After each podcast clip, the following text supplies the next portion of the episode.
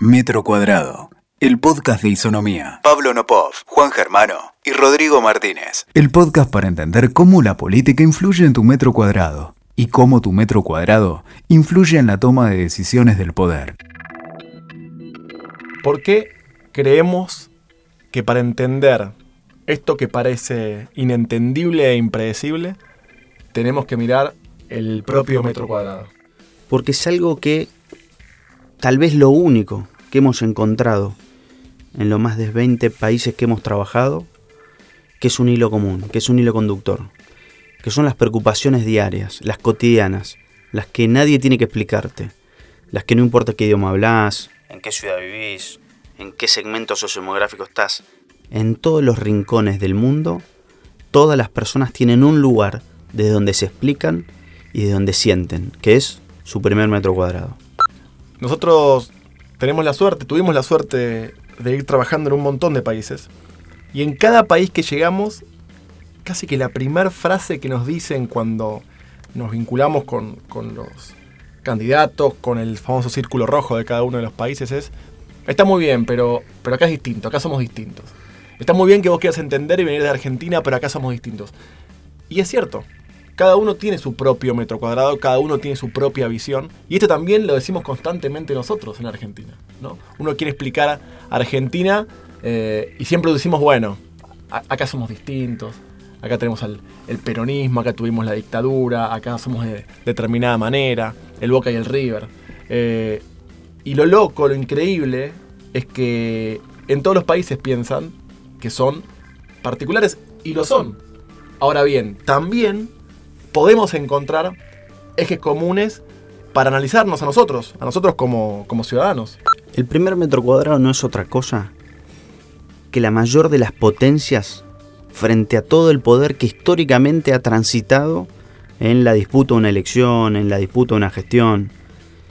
Porque lo que hace es trascender todos los relatos, los propios y los ajenos, la historia y el relato de lo que vendrá, de quien gobierna y de quien quiere gobernar hay algo que es mucho más potente que todo eso, aunque los propios símbolos, y que tiene que ver con la cotidianeidad llana y absolutamente eh, tangible.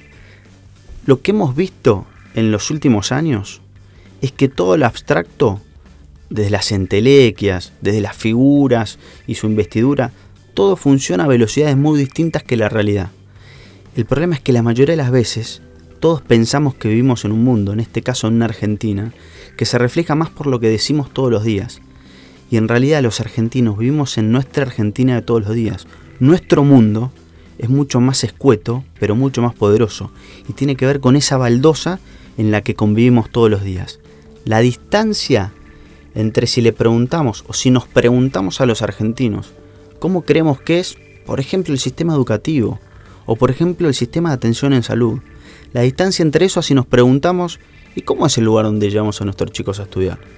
¿O cómo es esa salita de atención primaria, ese sanatorio, esa clínica, ese hospital, donde llevamos a nuestras familias o vamos nosotros mismos cuando nos tenemos que atender por algo? La distancia es fenomenal. Y esa distancia es fenomenal porque la construcción de relatos con mayor o menor intención muchas veces dista de lo que nos pasa todos los días. Ahora, lo más interesante es que los argentinos, como los que los que viven en cada rincón del mundo, van a votar, van a elegir por lo que viven en su primer metro cuadrado, porque van a sentir, sus sentimientos van a estar gobernados por ese primer metro cuadrado. Y fíjate Pablo que nosotros todo el tiempo hacemos estudios y, análisis cuantitativos, cualitativos. Y hay algo que vos decías que es muy cierto, esto es, cuando uno le pregunta al argentino cómo está la salud, cómo está la educación, por ejemplo, cómo está la educación en Argentina, y la verdad que lo primero que dicen en general es pésimo, mal. Estamos peor, empeoramos. Probablemente sea cierto. Ahora, eso muchas veces no tiene que ver cuando, o, no se compara con cuando uno le pregunta a ese mismo argentino, bueno, pero ¿cómo es? El, eh, ¿Cuán conforme estás con el colegio en el cual vos llevas a tu, a tu hijo? Y la verdad que ahí es argentino, nosotros tenemos el vínculo con el docente, con el maestro, con el profesor, este, que nos busca el pibe. Entonces, tenemos otra mirada y eso hace muchas veces que, el eje, que la lupa sea distinta. Y si no entendemos esta enorme división que hay, eh, bueno, tal vez nos confundamos a la hora de analizar. Nosotros en este intento de, reflejar, de medir, de cuantificar eh, el metro cuadrado, hacemos nuestro índice del, metro cuadrado. En ese índice, ¿qué, ¿qué incluimos? Incluimos un montón de variables. Variables que tienen que ver con la economía, que por supuesto en Argentina son tal vez las más importantes. La satisfacción con tu ahorro, eh, con el trabajo que tenés, con tu salario, con la capacidad de consumir. Y también con lo que denominamos eh, el índice de calidad de vida. Y ahí medimos seguridad, educación, salud, espacio público, transporte público. Em, Pero con una condición. No cualquier transporte público, el que usas todos los días. No cualquier espacio público, al que vas con tu chico a la calecita, a las hamacas, a patear una pelota. Eh, no cualquier este, situación de tránsito, con la que convivís todos los días. Esto le da una potencia que se distancia de cualquier otro conjunto de expresiones. Este índice que mencionás, Juan, lo que refleja es el imperio de la realidad. Claro que va a tener miradas y toda mirada tienen eh, valores subjetivos. Ahora, va a tener una condición casi excluyente que tiene que ver con la vida cotidiana que le da una potencia absoluta. Y eso desde ahí es mucho más poderoso lo que digamos nosotros acá, lo que nos digan en cualquier otro lado, lo que leamos en algún lugar. Indudablemente lo que nos pasa todos los días siempre va a ser más potente de lo que nos digan que nos pasa. La experiencia directa tiene una potencia inconmensurable frente al resto de las cosas. Y fíjate para, para mezclarlo un poco con, con la rabiosa actualidad. En el año 2016, nosotros medimos este índice del metro cuadrado en Argentina. ¿no? Y te da un valor. Ahora, si vos miras todo el 2016 y lo comparás, ese índice del metro cuadrado, con la aprobación de la gestión del gobierno de, de Mauricio Macri, vimos que durante todo el 2016 la aprobación de la gestión estaba por encima del índice. Es decir, independientemente de cómo cada argentino entendía que estaba su propio metro cuadrado, en general la aprobación de la gestión del gobierno corría por encima. Estaba 5, 6, 7, hasta 10 puntos por encima. ¿Qué pasó en 2017, año electoral? La percepción del metro cuadrado argentino mejoró. Por ende también mejoró la gestión y durante todo el 2017 estuvo muy parejito. El índice del metro cuadrado estaba muy parejo a la aprobación de la gestión. ¿Qué pasó en 2018, en este 2018 que estamos viviendo? El índice del metro cuadrado empezó a disminuir. Pero lo más interesante de todo es que la aprobación de la gestión de gobierno de Mauricio Macri empezó a correr por debajo de ese índice. Es decir, la aprobación de la gestión eh, está aún peor que la percepción del propio metro cuadrado. Entonces, este tipo de análisis te genera un montón de desafíos para entender la Argentina, para entender los desafíos de comunicación que tiene un oficialismo, en este caso el gobierno de Cambiemos, y cómo el resto de los actores eh, de la dinámica política tienen que actuar también en función de, este, de esta percepción del índice del metro cuadrado.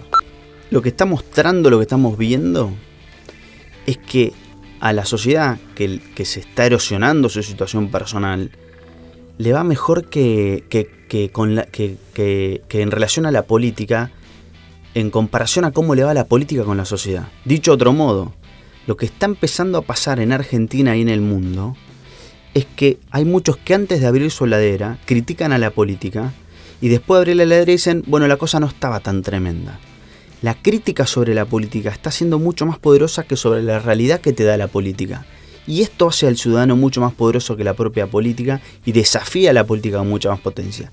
Y la otra cosa, Juan, que me parece interesante este primer metro cuadrado, es que tiene un anclaje en el pasado absolutamente brutal, en el presente tremendamente determinante. ¿Por qué digo lo del pasado? Habla con cualquier familia que, no sé, Perón le dio una bicicleta o la posibilidad de irse de vacaciones. Esa familia cambió para siempre porque su primer metro cuadrado cambió para siempre.